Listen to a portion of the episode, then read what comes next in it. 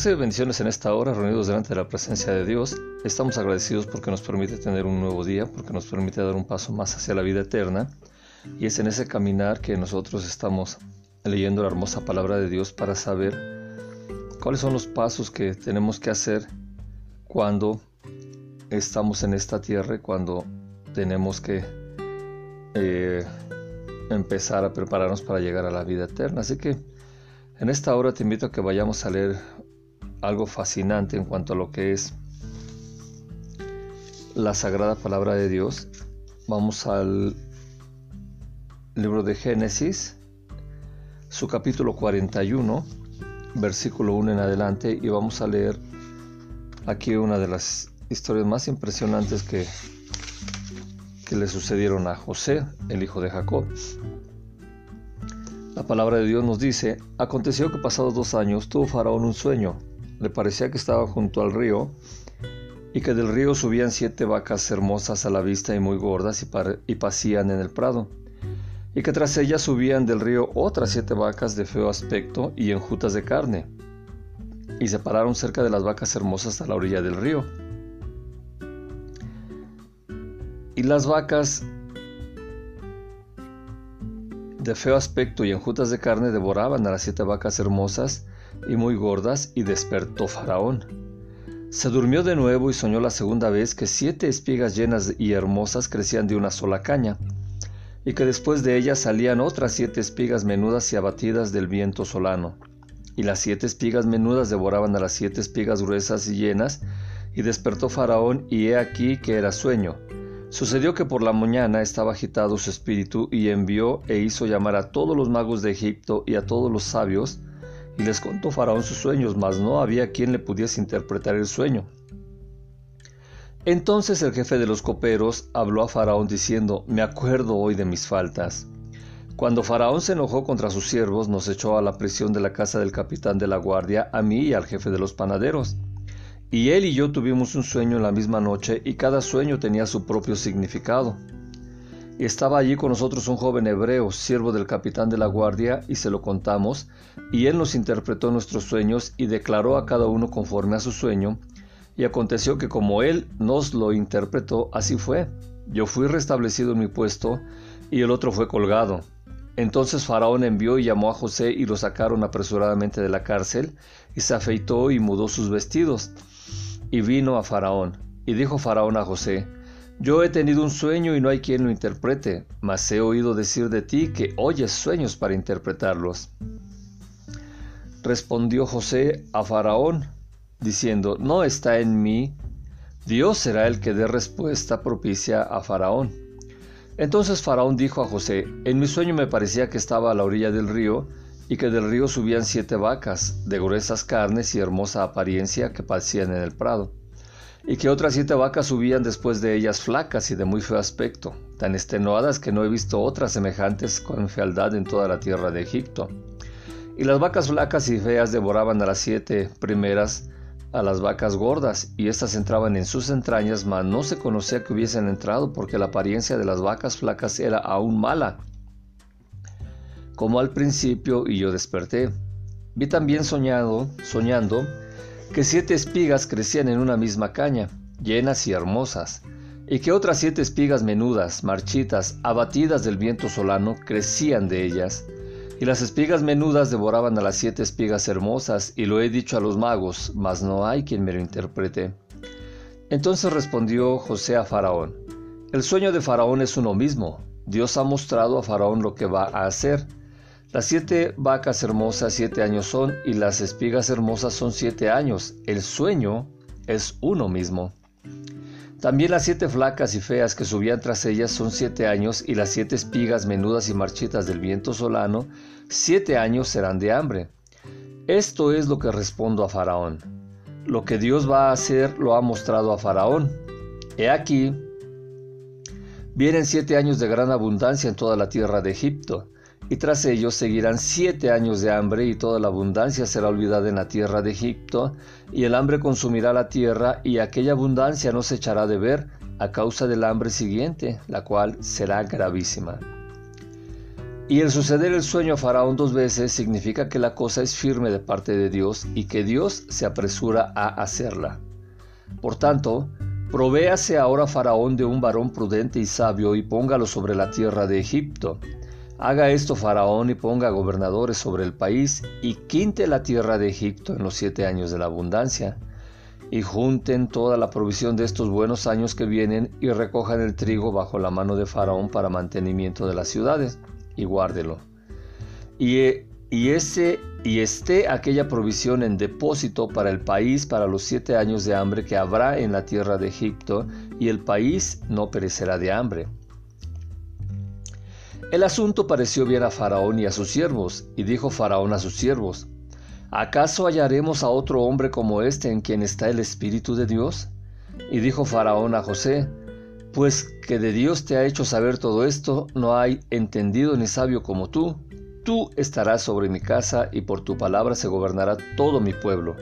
Solamente en el trono seré yo mayor que tú.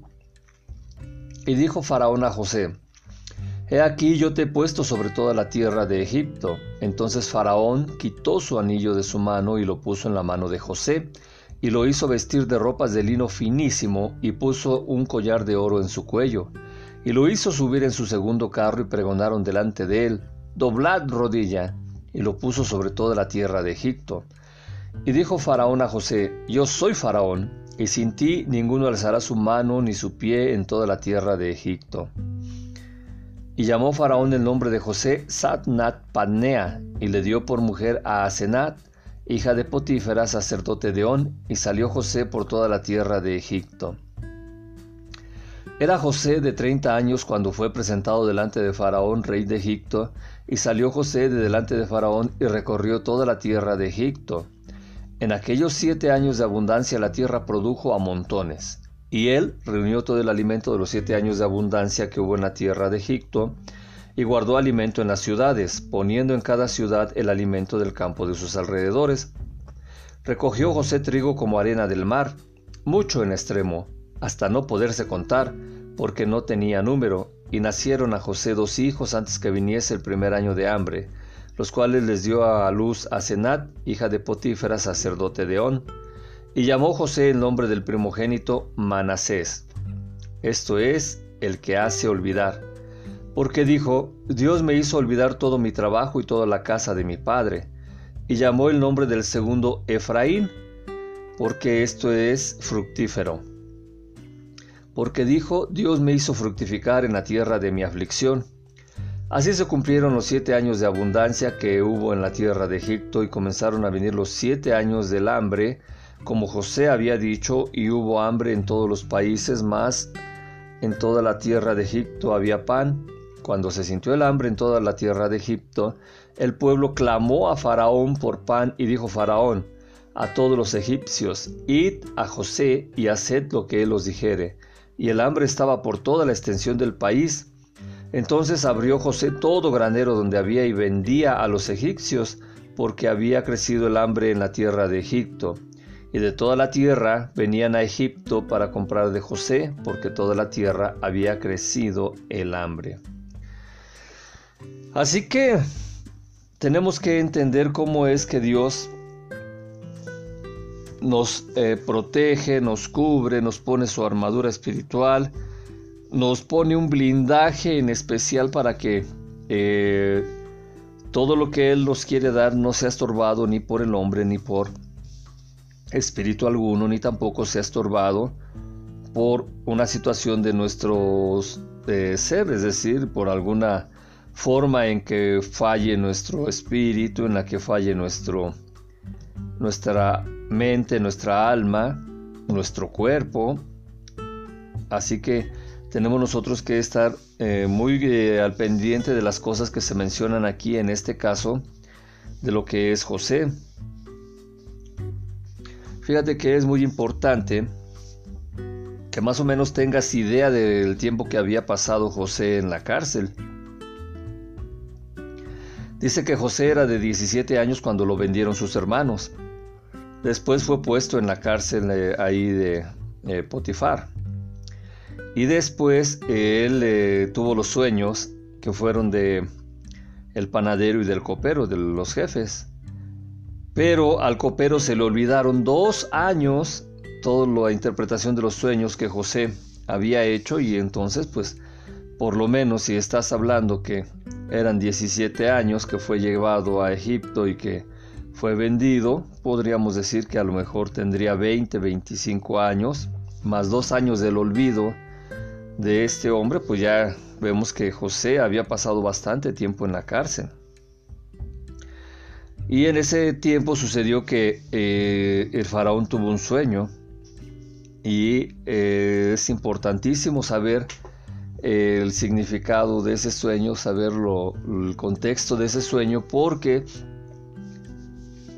muchas veces nos explican que tuvo el sueño, que eran las vacas flacas, que eran las vacas gordas, que eran las espigas bonitas, las espigas feas y toda la interpretación que se da, pero hoy vamos a ver a la luz de los comentarios también de la Torah, eh, que la Torah, acuérdense, son los cinco libros de, eh, que inicia la Biblia que conocemos en Occidente. Y así dice que en el versículo 8, que fue en la mañana que se agitó su espíritu, entonces envió a llamar a todos los hechiceros de Egipto y a todos sus sabios, y les contó el faraón su sueño, pero no hubo quien pudiera interpretarles el sueño. ¿Por qué se da esta cosa? Estaba el faraón, había soñado, pero junto con lo que él había soñado se le dieron las explicaciones de sus sueños. Pero cuando él despertó no se acordó, pero él sabía que era algo importantísimo para su reinado las explicaciones que se le dieron y que se le olvidaron. Él recordaba perfectamente el sueño, pero olvidó el significado de sus sueños. Y así sucede con muchas personas cuando nos dicen, oye, es que tuve un sueño, pero este, no sé cómo explicarlo, no eh, hallo una lógica para decirlo, se me han olvidado cosas. Y es así que precisamente aquí está la clave de ese punto. Porque Faraón recordaba con frescura el sueño, pero no lo que le, el significado del sueño con la situación que dice, entonces habló al jefe de los coperos, primero dice que no hubo quien pudiera interpretar el sueño de Faraón y mandó a traer a los hechiceros y a los sabios. Así que dice, los hechiceros le decían toda clase de explicaciones al azar, pero como él había soñado la explicación, sabía que aquellas explicaciones eran falsas. Y así es con los falsos hombres. La Biblia constantemente habla del falso eh, profeta, del falso pastor, del falso discípulo, del falso eh, eh, maestro, de los falsos que está teniendo ahí en cuanto a lo que viene a ser los títulos o nombres que se le dan, un falso rey. Así que ahí estaban los falsos hechiceros, que de por sí la hechicería pues ya es mala, porque eh, está dependiendo de, de, cuestiones que dan los espíritus o que dan en otra situación de respecto de espiritual. Pero Faraón se acordaba, eh, sabía que esas explicaciones falsas que le estaban dando no eran ciertas. Y es así que cuando ve que ninguno acertaba lo que él había escuchado en la explicación de su sueño, pues ya él sabía que todos sus poderes eran un embuste, eran una mentira, eran engañosos. Por eso es que los amenazó, que si no encontraba entre alguno de ellos la verdadera explicación que necesitaba, pues que entonces ordenaría que mataran a todos sus consejeros, a todos sus ministros y a todos sus hechiceros. Entre esos obviamente estaba el copero, obviamente estaban los gobernadores, obviamente estaban todos los jefes de la gente que estaba a cargo y que servían directamente a Faraón. Así es que pues cuando dice aquel eh, dicho, cuando te veas a, alguien que se eh, va a rasurar, pues tú pon tus barbas también a remojar porque hasta entonces se acordó allí el, jefe de los coperos y habló diciendo, mis faltas yo estoy recordando hoy, es decir, reconoció su pecado, reconoció su olvido. El faraón se enojó con sus siervos y me puso en la prisión de la casa del jefe de los matarifes, a mí y al jefe de los panaderos. Soñamos cada uno un sueño en una misma noche, yo y él, cada uno como la explicación de su sueño. Habíamos soñado. Allí estaba con nosotros un muchacho hebreo, siervo del jefe de los matarifes, le contamos a él, y él nos interpretó los sueños a cada uno como su sueño interpretó. Y así como nos interpretó, así sucedió. Así que entonces es el jefe de los coperos el que está hablando porque pues ya sentía que la muerte le estaba llegando, ya sentía que Faraón se estaba enojando mucho y que Faraón iba a matar, a mandar matar a todos los más importantes que había ahí, pues que él esperaba a él también la muerte inminente. Así que cuando Faraón dijo que iba a ejecutar a toda la corte si no se le interpretaba correctamente su sueño, él se acordó de José. Ese recuerdo, pues obviamente Dios lo pone con él. Obviamente también sabía que José tenía mucho poder en la cárcel, sabía que José había sido castigado injustamente y que estaba soportando y que con gran ánimo él atendía a los presos de la corte de, del rey. Así que tenía miedo también de que fueran a poner allí a José eh, que interpretaba los sueños, pero que también lo podían poner en una posición muy importante. Por eso es de que él trataba de hablar respecto de José como un muchacho hebreo, es decir, como alguien que no tiene mucha importancia porque los hebreos no valían para los egipcios y aparte era un hebreo joven, o sea, ahí puso mucho énfasis el copero para que no se fuera a considerar el que pusieran allí a José como jefe de él. Y sucede así en muchos lugares, sucede así en muchas empresas, sucede así en la vida.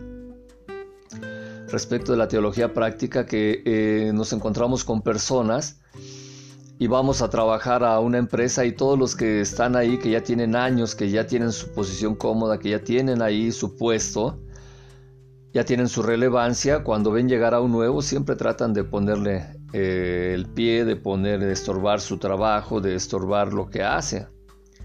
Por eso es de que eh, aquí también el copero estaba diciendo que no era muy importante lo que el, el, muchacho hebreo que se tenía ahí que interpretaba los sueños.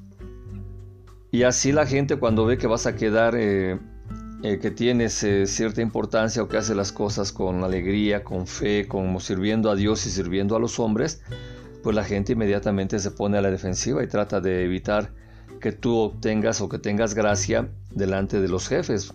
Si tú vas a hablar, ellos ah, te interrumpen. Si tú eh, sugieres algo, ellos dicen lo contrario de esa sugerencia que das. Y todo eso sucede, pues obviamente, porque el enemigo así eh, le hace a estas personas pensarlo. Sin embargo, nosotros tenemos que estar confiando en Dios para ver todo eso. Dice que el faraón le dijo a José que soñó el sueño pero no había quien lo interpretara y que había oído que de él, que oía los sueños, que escuchaba los sueños y los interpretaba.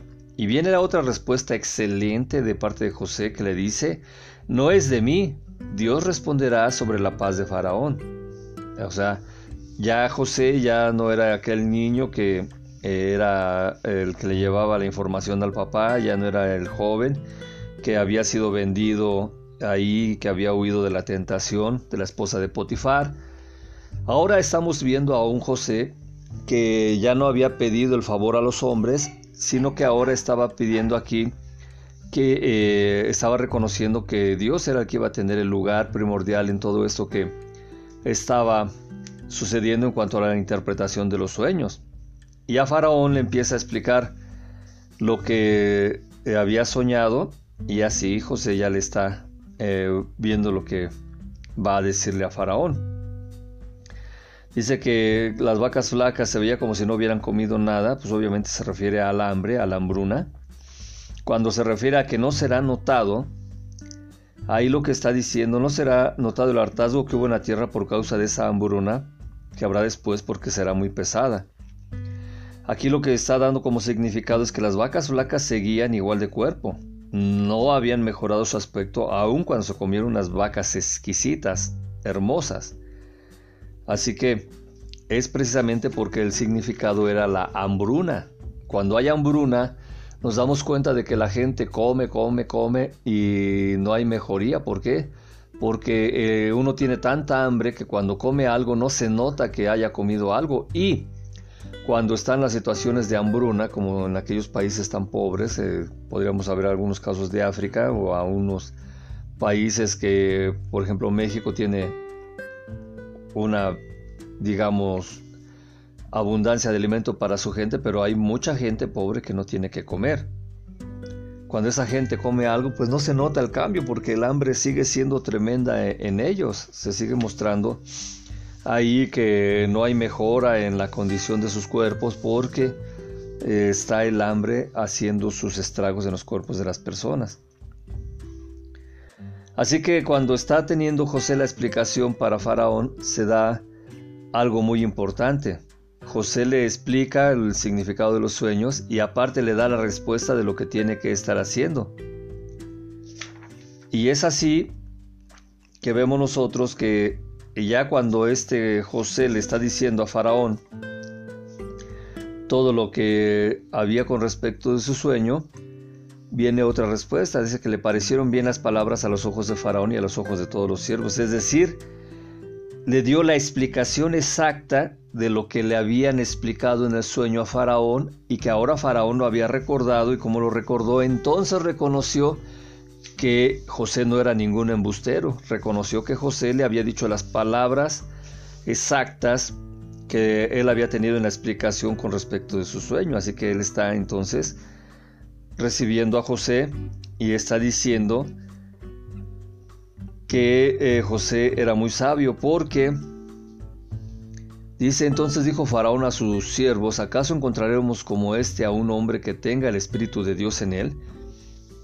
¿Por qué decía Faraón que tenía el Espíritu de Dios en él? Porque sucedió esa cuestión en que Faraón ocultó algunos detalles respecto de su sueño a José. Pero José, como Dios era el que estaba diciéndole todo lo que significaba el sueño y todo lo que la explicación que se le había dado en el sueño a Faraón, entonces Faraón entendió que no era ningún embustero, que no era un chismoso, que no era del que estaba diciendo cosas, tonterías allí. Y así José también eh, estuvo teniendo todo lo que Dios le decía y entonces ya Faraón recordó todo eso. Y entonces Faraón se da cuenta que José poseía un don especial y que venía precisamente de la divinidad, es decir, de Dios. Por eso esas palabras de Faraón. ¿Acaso encontraremos como este a un hombre que tenga el Espíritu de Dios en él? Seguramente que esa es una revelación como le dice nuestro Señor Jesucristo a Pedro, no te lo reveló carne ni sangre, sino mi Padre que está en los cielos. Y así José tuvo y así Faraón tuvo esta revelación de parte de Dios. ¿Acaso encontraremos como este un hombre que tenga el Espíritu de Dios en él? Y ahí él reconocía que tenía el don de Dios. Así que, pues ahora viene ese blindaje que te decía que Dios pone a, sus hijos cuando hacemos su voluntad y cuando después de haber sufrido mucho Él nos da un lugar de honor. Y tenemos ahora que dice que lo pone lo hizo llevar en la segunda carroza que era la de él, e hizo pregonar delante de él el regente, y lo puso sobre la tierra de Egipto. Entonces aquí es muy importante que nosotros estamos eh, leyendo esta hermosa palabra de Dios y estamos entendiendo lo que sucedía en aquel tiempo, porque también una versión eh, Reina Valera nos dice que Faraón lo hizo subir en su segundo carro y pregonaron delante de él, doblad rodilla. Y ahí cuando eh, se tiene el doblado rodilla se habla de la palabra, palabra hebrea a, egipcia, perdón, abrek, que es una palabra semejante a la palabra hebrea, que es arrodillarse. En la Torah cuando nos explica que dice el regente, ese es eh, algo que está teniendo una traducción que quiere decir Abalemakal, que esto quiere decir padre del rey quiere decir que es el consejero del rey. Entonces aquí esto se da con una etimología en la cual es eh, padre, que decir raj, y blando, eh, raj, padre blando. Así que lo que Faraón le estaba poniendo de título allí a, a José, quiere decir padre en sabiduría, blando en sueños por ser joven. Y esto es algo muy importante, porque cuando él está teniendo esa distinción, cuando está teniendo José esa distinción, la gente iba a decir que era muy joven. Por eso es que Faraón lo pone a cargo de su casa, lo pone a cargo de su pueblo, le dice, solamente yo seré más que tú. Y aparte le dice, le da su anillo del faraón, muy importante el anillo del faraón. Con ese, anillo se sellaban tantas cosas, era la autoridad. Un documento que iba también lacrado y sellado con el anillo del rey o del faraón era auténtico. Así que le da su anillo y lo pone en su mano y lo viste con ropa de lino. Recordamos que eh, ese es el lino fino y, y, hermoso que va a estar teniendo la novia de nuestro Señor Jesucristo. la ropa de lino es muy, muy hermosa y muy costosa. Y aparte le pone un collar de oro sobre su cuello, signo y sinónimo de poder que le estaba dando a José. Es decir, le pone un anillo, le pone una vestidura, y aparte le da un collar. Y yo no sé si tú estás pensando en este momento que también es cuando el hijo pródigo lo que el padre le pone al hijo. Lo vuelve a vestir, lo vuelve a poner el anillo y aparte le está teniendo allí eh, poniendo eh, joyas porque ya el hijo pródigo había perdido todo.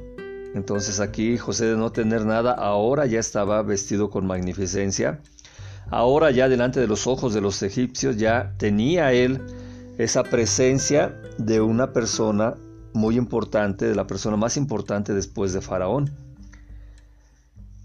Y así, aunque era joven, él ya tenía esa autoridad, ya la gente veía los elementos y decía, ah, no, pues si es el regente hay que doblar la rodilla, porque esa era la indicación que había precisamente cuando estaba el rey o el faraón y tenía un agente de suma importancia, el segundo a cargo, pues ahí es precisamente que se tenían que arrodillar los demás. La expresión también cuando está diciendo, eh, no alzará su mano, el faraón dijo a José, yo soy el faraón y aparte de ti no alzará un hombre su mano o su pie en toda la tierra de Egipto. Es decir, yo soy el más importante, tú eres el segundo, eres joven, eres sabio y aquí nadie va a alzar su mano. Esto quiere decir que todo lo que tú ordenes se tendrá que hacer y nadie podrá opinar contra todo lo que tú decidas, José. Vaya, qué tremendo blindaje, qué tremenda distinción. Dios le estaba diciendo a Faraón que hiciera a José. Y esto es algo importante. Fíjate que a mí me había llamado la atención desde hacía tiempo el significado de el nombre de José, porque dice que Faraón llamó el nombre de José Safenat Pagnea y eh, entonces cuando le cambia este nombre, su significado es lo oculto revela. Es una bonita eh, significado, un bonito valor que le da Faraón al nuevo nombre de José. Así es que tenemos ahora a José que ya está engalanado, ya tiene los títulos, ya tiene la autoridad, empieza a hacer su recorrido por todo Egipto. Y cuando está haciendo su recorrido por ese Egipto, ya está haciendo lo que había pensado en los sueños, se quintó eh, todas las ciudades. Y cuando se tiene ese quinto en todas las ciudades, colocó dentro de ellas sus graneros, así que José amontonó el cereal como la arena del mar. Tanto era que ya no se podía llevar la cuenta. José ya después recibe otra de las muestras de la amistad de Dios, le da a su esposa egipcia. Por eso es de que ahora cuando a veces comentamos nosotros, yo también comentaba en ese sentido, que los cristianos deben de casarse con cristianos, que no debemos de casarnos con paganos y todo eso. Cuando veo estas situaciones ahora de José casado con, con una egipcia, eh, Moisés casado con otra eh, mujer, entonces ahí eh, ya me doy cuenta de que Dios tiene sus planes y que debemos de respetar y entender eso. Así que a todos los que les había dicho que no dejaran que sus hijos se casaran con personas de otra eh, religiones y todo eso, pues debemos de entender lo que Dios dice ahí para saber qué es lo que va a suceder con estas descendencias. Pero sobre todo reprender el ataque del enemigo por si tenga alguna legalidad en nuestra descendencia. Así que ahora que ya le está dando eso, le da la muestra de, su amistad. Dios le da la muestra de la amistad dándole dos hijos. Y así tiene a sus dos hijos ahí. Dice que era José de edad de 30 años cuando fue presentado delante de Faraón. Y así salió eh, José a quintar toda la tierra. Entonces, pues por esto decía que no había pasado poco tiempo José en la casa de Potifar y en la cárcel. No había pasado poco tiempo siendo esclavo, fue años. Si estamos diciendo que son estos 30 años, llegó de 17, pues entonces hay que entender cuál será el guapo que de 17 años se puede pasar 23 años siendo esclavo, siendo siervo, sufriendo. Así que aquí viene esta restitución, aquí viene este lugar, toda esta simbología que se hace y vemos también que ya el país empieza a tener toda esa esa cuestión de la hambruna que afectó ya a Egipto y así todo el país estaba sufriendo de hambre y el pueblo clamó a Faraón por pan y entonces él dijo vayan con José y lo que él les diga háganlo esto quiere decir que cuando están padeciendo hambre, se debe también porque todos los agricultores habían almacenado, al igual que José, pues los agricultores saben cómo cuidar los granos. Pero José guardaba todo con, guardaba con tierra. Cuando fueron a abrir los depósitos, todos los demás se vieron consternados los agricultores porque sus cereales estaban en putrefacción. Así es que por eso empezaron a clamar. Claro que cuando uno pierde todo lo más valioso que tiene, empieza a clamar, empieza a tener esa desesperación, ese dolor, ese coraje. Y así los agricultores estaban ahora clamando a Faraón y por eso Faraón les da esta respuesta como diciendo, no es conmigo el problema, es con José. Vayan y lo que él diga ustedes lo tienen que hacer. Así que la hambruna estaba sobre toda la faz de la tierra José abrió los depósitos donde había sus cereales y lo vendió a Egipto. Y así la hambruna empezó a ser más intensa. Así que ahora ya no nada más era en Egipto la hambruna, sino de toda la tierra que estaban viniendo para comprarle a José. Y así vemos como la sabiduría que Dios le dio a José le permitió salvar a mucha gente de la hambruna, de las siete vacas flacas, de las siete espigas feas de lo que es el significado de la hambruna. Así que eh, no sé tú, pero yo me siento muy eh, satisfecho de lo que estoy aprendiendo en la Torah, de lo que estoy aprendiendo en estos comentarios.